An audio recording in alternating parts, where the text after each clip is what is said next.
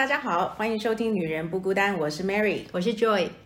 我们今天呢，嗯，因为 Joy 最近看了一个韩剧，那所以我们觉得还蛮有意思的，所以我们想要讨论一下这个韩剧。是的，嗯，我因为这个 Netflix 的推荐，说什么百分之九十七适合我，我非常的好奇。我要不然我是很少追剧的人，先讲在前面。但是没想到这一部剧名很平凡的叫做《认识的妻子》的韩剧，竟然让我在三四天之内就狂追完了。嗯，呃，而且还里面得到了蛮多的感想，所以我就推荐了 Mary 看。那今天主要是想呃跟各位分享一下我们看了以后的心得。嗯，好，那为了不要剧透太多呢，我们就简单的讲一下这个剧情大纲。嗯，好，呃，剧情的大纲是它大概分三段。然后第一段呢，就是一般我们可能在结婚五年内，小孩生了两个，然后双薪家庭，两个人都很辛苦，需要上班又需要一起合作家事的情况之下，养育两个孩子，幼儿的那种辛苦。那前面的第一段是呃，每天都是很忙乱的夫妻生活，然后在生活上面呢，会遇到一些。小意外要处理的时候，彼此都会很有情绪。那他就把这个里面的太太呢，就演得非常的像一个母夜叉，嗯啊，那比黄脸婆还可怕的母夜叉，就是会对先生大吼大叫啦。然后当然这是站在先生的视角来拍的，第一段比较多。嗯，然后呃，最后他们的导火线就是，嗯，先生在外面呃开车去处理一个工作上面的事情，然后有发生。一个小车祸，然后他觉得他好不容易就是，呃，千辛万千辛万苦的回到家，结果太太竟然迎接他的是一脸的责备，因为那天他忘记去接小孩，然后他也电话都没有接，所以让太太一个人非常辛苦的又要工作，然后又要放下工作上的事情跑去接小孩，然后接小孩的路上又非常不顺利，所以太太过了非常不好的一天。然后觉得先生为什么至少连一个电话都没有，还找不到人，嗯，所以太太就发飙了，所以他就太太就拿着正在煮的这个螃蟹脚，嗯，就像射飞镖一样的射向了先生，嗯，然后这个先生呢闪过去，脸上脸颊被有一点点那个血痕，然后先生就想说，我到底是为了什么娶了这个娶了这个女人？我明明在我的人生当中有另外一个机会，我可以去娶另外一个，呃。有气质又有教养的，呃，家家世非常好的大小姐，我为什么当初选择的不是她？嗯，好，但但是我补充一下，就是这个剧编剧有在前面有补充，就是这个男生其实每天工作完回到家，他最喜欢的嗜好就是玩游戏机，对，所以他花很多的时间在打游戏，嗯，所以可想而知的就是女方这边就一定是要做比较多的家事跟照顾小孩，对，所以的确在第一段里面呢，这个男生。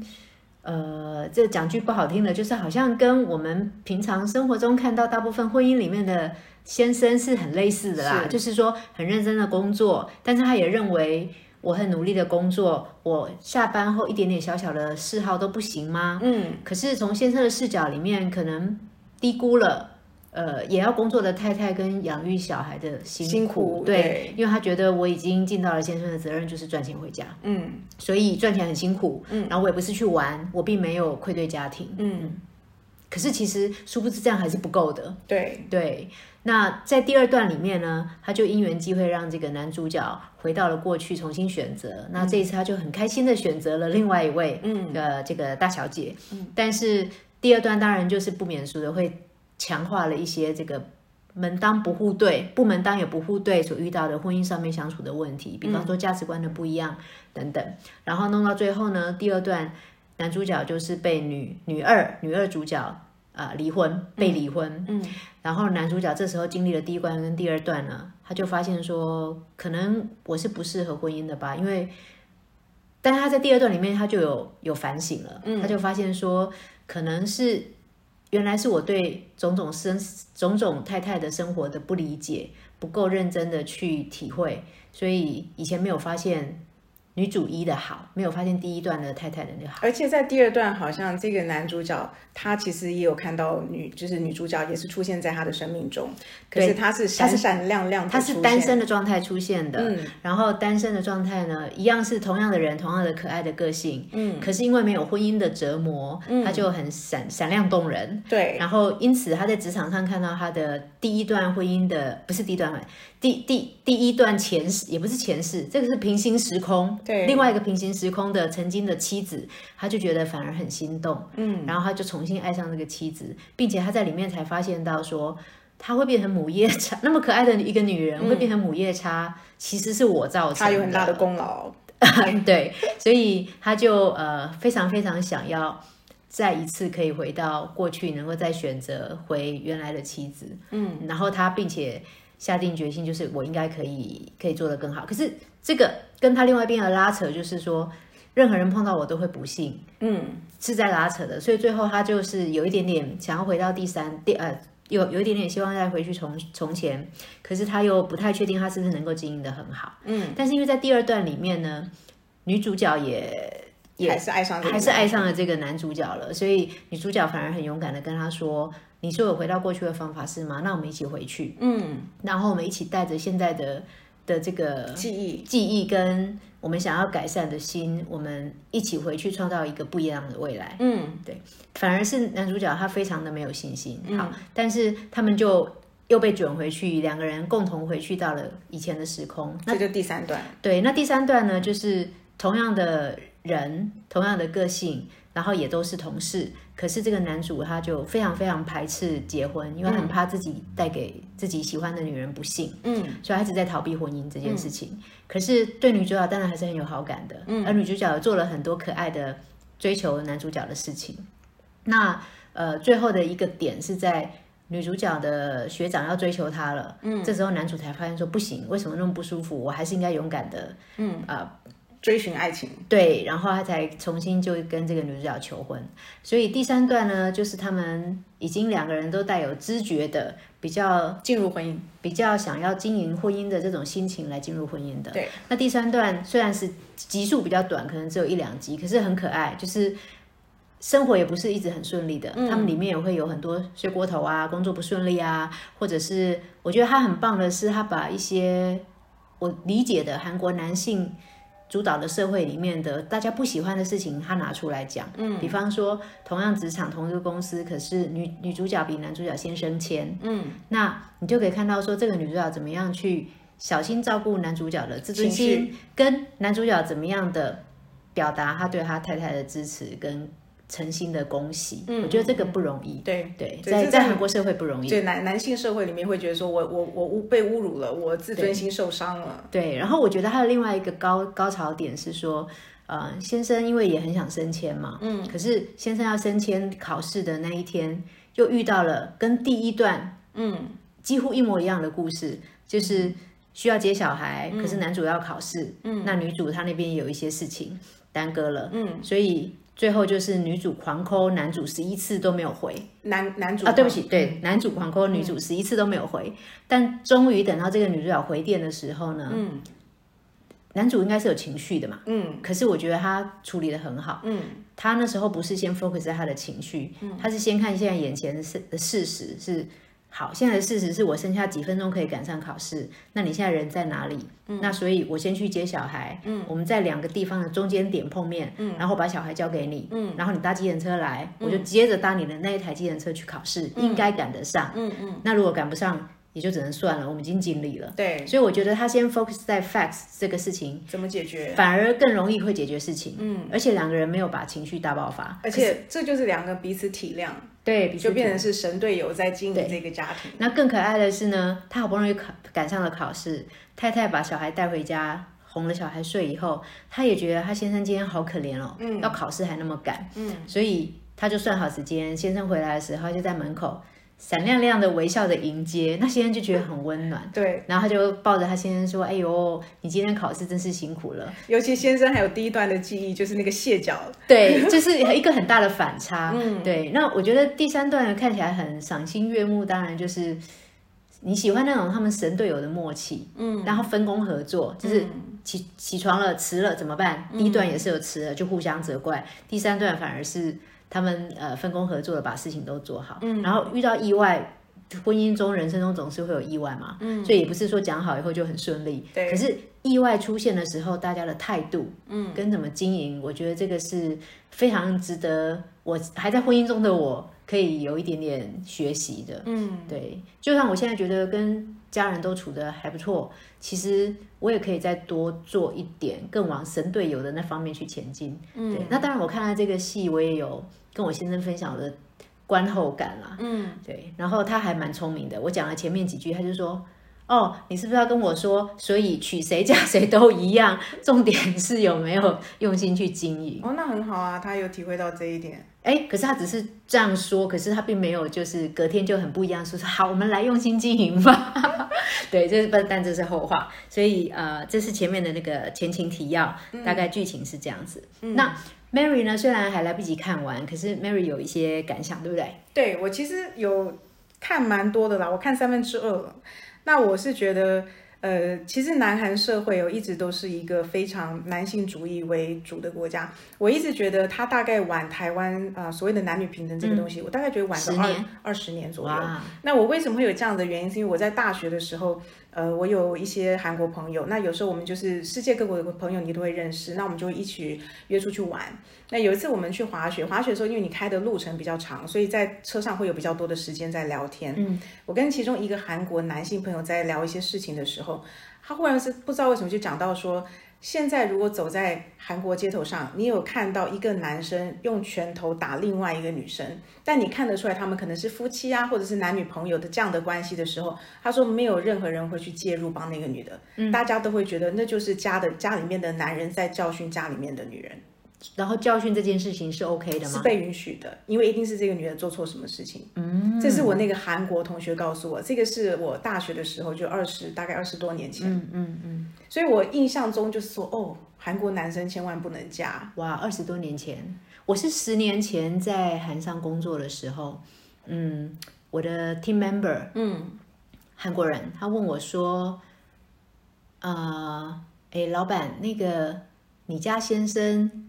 关于他没有办法养活全家，需要让你出来工作抛头露面，他会不会觉得很丢脸？嗯，然后他这个问题把我吓到了。嗯，我说怎么会丢脸呢？是我自己喜欢工作，我要出来工作。嗯，然后我家先生的薪水可不可以养活一家？当然也可以。嗯，可是，在台湾靠一份薪水都还是不容易的。嗯，所以我也希望能够帮忙一些家用。那更不要讲我自己也很爱，也很爱工作。嗯，所以。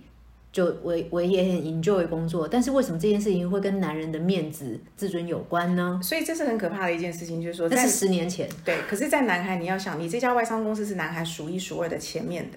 那意思就是说，能够进去这个公司，他都是高知识分子。那他们还会这样想？他还这样子想？他还像我六岁呢。对你就可以想象说，其实他们的男女是非常非常的极度不平等。嗯。所以像呃，最近常在讲嘛，就是南韩的社会第一，他们的生育率是零点八四。嗯。我如果没有记错啊，就少小于一，所以他们是全世界第一个负数最多的。那也就是说，他们。真的人口是真的一直在在减少，嗯，他们的劳动力也是在减少，他们也觉得这是非常严重的一件事情，他们也觉得说，为什么女生不结婚呢？为什么女生不生育了？你结婚更辛苦啊，没错，所以呃，我我觉得他们，然后再来就是前一阵子，我觉得没有到几个月吧，几个月前有一个新闻，就是在讲南韩的卫生局发的妈妈手册，嗯，就你你是孕妇，我们台湾也会拿到妈妈手册，他们也有一本，那其中就有一些交代说，哎，你应该注意的事项。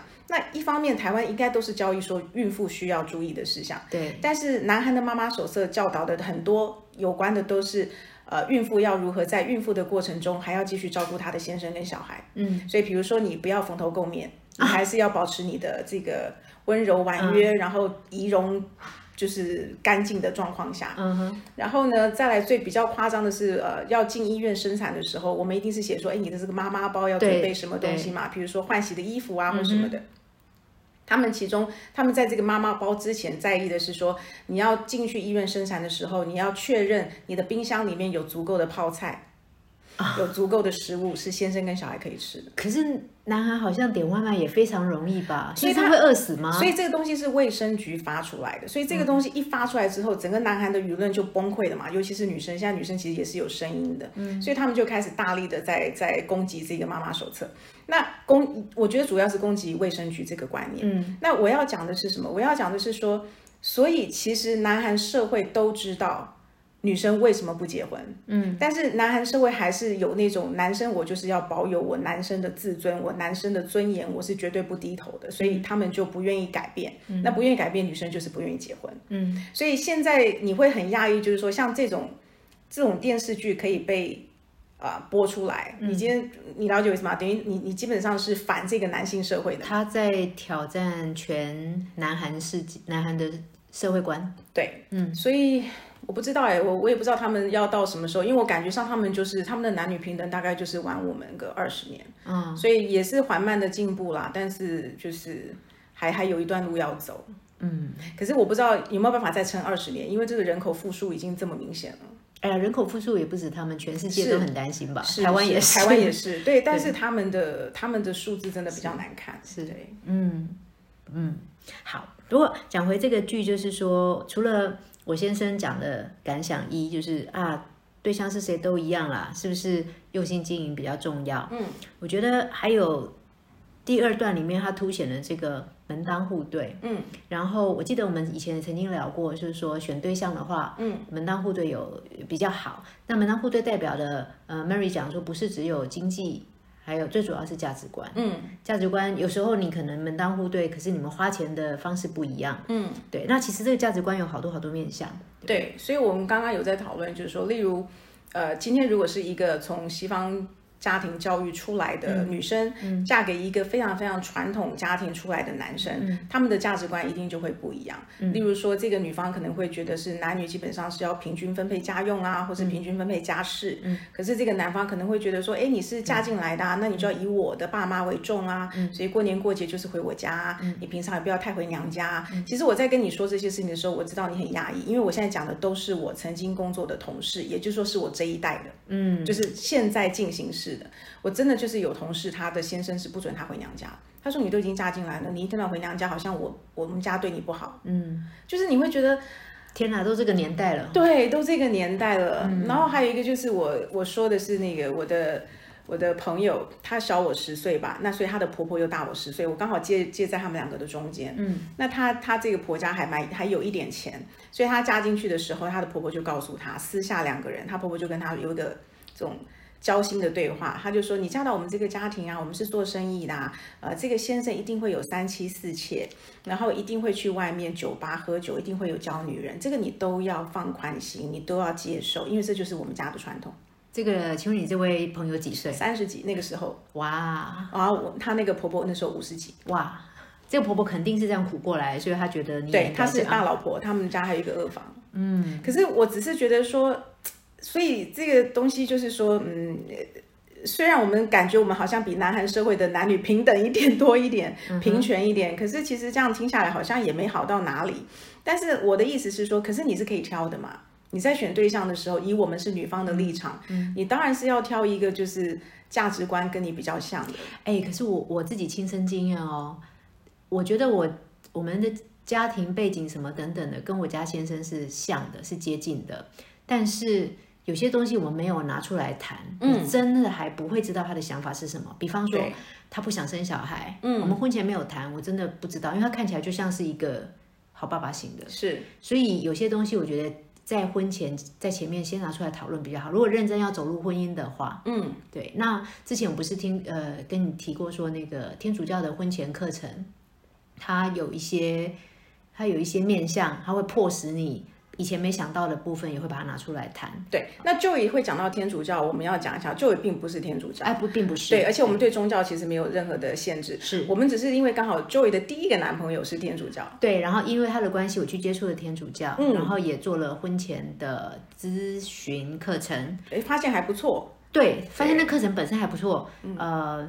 但并不是所有天主教徒真的就是嗯就会遵守他们的教规啦，所以因此因此我还是没有嫁给第一位。嗯，但是嗯那里面的课程包括说家庭财务怎么样规划，然后两方对于两方的原生家庭的长辈怎么样照顾，嗯，也就是说资源、金钱、你的时间的资源怎么样分配，嗯先讲好。然后对于要不要有孩子，嗯，然后对于要几个孩子，孩子怎么养育，我觉得他有一些一系列，而且他他不是教你该怎么做，他只是说这些事情你们两方应该聊一聊。提出来发想，对我其实觉得，如果跟我们家先生当初也有经过这个嗯，这个这个 checklist 好了，对。检查清单，对。可能我们就不会漏掉讨论说要不要生孩子。那我问你哦，如果这个 checklist 当初有做的话，你就不会嫁给这个人吗？不过也不是哎、因为可能大部我还是喜欢他的，然后跟大部分人如果都是合适的，那假设说只有在要不要生小孩这件事情上面有不同的意见的话，那这就是一个机会让双方把话摊开来说嘛。他为什么不要？我为什么想要？嗯，那我们一样有这个谈话的过程，只是只不过是发生在婚后。嗯，而发生在婚后呢，你就会觉得好像压力比较大。那万一真的谈不拢，是不是就不要这段婚姻了呢？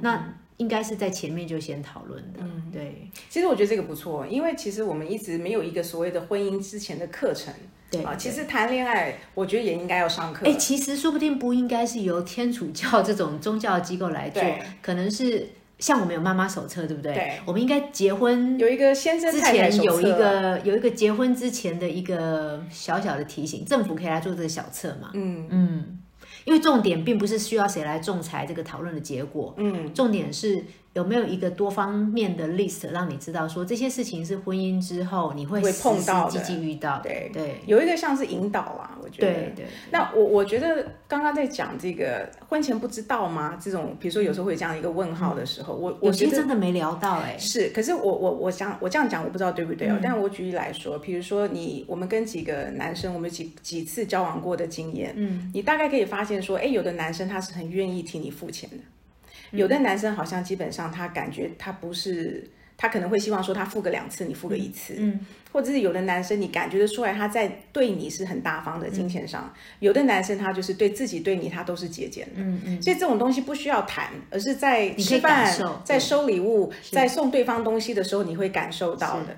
所以呃，例如我觉得我先生在婚前婚后，我就是很明显感觉说，哎，他其实基本上对我在金钱上是大方的。嗯，所以今天你就算交一个很有钱的男朋友，他不见得对你金钱是大方的。嗯，所以不要觉得交了一个有钱的人，你就可以用到他的钱。啊，对，还有我们刚刚不是提到说什么西方的教育观跟比较传统的家庭吗？嗯。其实我很讨厌有一些女孩子，嗯，她会把西方、东方全部拿进来说，她就是要占尽里面都是占她占便宜。优势的，对比方说的，如果我要独立，嗯可是你要养我，那那这本身就很冲很冲突嘛。对对对，对，或者是说呃，这个这个我所有的家用都是男生出，对。但是我自己有工作，然后我的工作呢，为了追求自我的成长，所以我的工作上面所有的好的坏的你都要跟我一起承担，嗯。然后我的。